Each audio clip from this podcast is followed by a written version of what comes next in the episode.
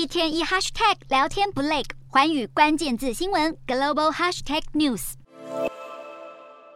这一节的寰宇大话题要来看到南韩经济以及半导体业。南韩外交部官员向媒体表示，晶片四方联盟第一次预备会议二十八号的时候已经透过视讯进行，但是这个只是初步的交换意见。南韩到现在为止都还没有决定他们到底有没有要参与正式的会议。南韩之所以会犹豫这么久，主要就是因为不想要得罪美国和中国任何一方。目前南韩的经济是面临内外不利的因素，一方面是与美国主要利差。继续的扩大，受到汇率飙升等等因素的影响，目前每年百分之二点五的国内基准利率将会大幅的上升。另外，如果市场利率上升，内需就会受到直接的打击。特别是截至第二季，南韩以家庭信贷为主的家庭债务高达了一点八七兆韩元。更糟糕的是，利率每上升零点五个百分点，预计每年的利息负担就会增加六点六兆韩元，进而就会对消费造成压力。而且，南韩的经济。现在也正在失去动力。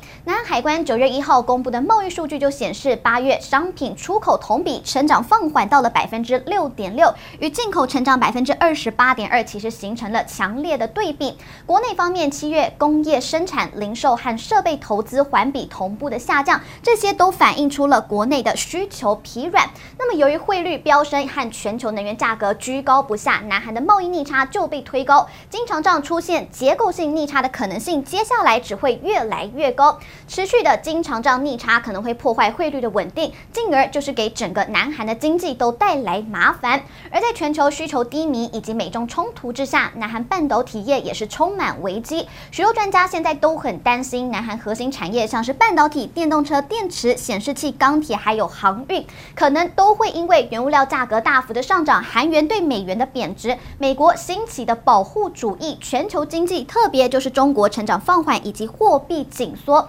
将会出现负成长或是亏损的情况，半导体出口负成长将会导致贸易逆差增加。二零二二年全年的贸易逆差将会达到两百八十一亿美元，这个会结束连续十三年的贸易顺差，也会是史上最大逆差，超过了二零零八年金融海啸期间的一百三十三亿美元，以及一九九六年国际货币基金救助南韩经济时的两百零六亿美元。南韩政府智库现在就表示了半导体的。低迷可能会对南韩的经济成长构成威胁。那么，南韩科学技术情报通信部部长李忠浩他就表示了，南韩的半导体业现在充满了危机感，因为南韩在美国和中国两强之间越演越烈的全球晶片战争当中，面临左右为难的挑战。华府正在以晶片和科学法案涉及的五百二十亿美元补助，要来吸引全球晶片制造商扩大在美制造，但是这个其实是有附带条件的，就包。包含禁止拿到这些资金的企业，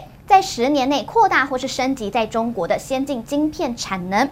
所以现在，南韩的官员以及一些产业的高管，他们就越来越担心了。随着这些晶片制造商他们受到补贴以及税收优惠的诱惑，急于在美国建厂，这个可能会导致南韩半导体生产设备会逐步的缩减。而在慷慨的国家资金支持之下，中国在记忆晶片领域是快速的在追赶南韩。虽然南韩现在还是全球最大的记忆晶片生产国，但是南韩的官员就指出，对半导体业竞争力的危机感和焦虑感是。比以往的任何时候都还要更加强烈。随着南韩晶片制造商涌向美国，让人担心南韩在全球供应链当中的角色可能会受到威胁。Hello，大家好，我是寰宇新闻记者孙艺林。国际上多的是你我不知道的事，轻松利用碎片化时间吸收最新国际动态，立刻点选你关注的新闻议题关键字，只要一百八十秒，带你关注亚洲，放眼全球。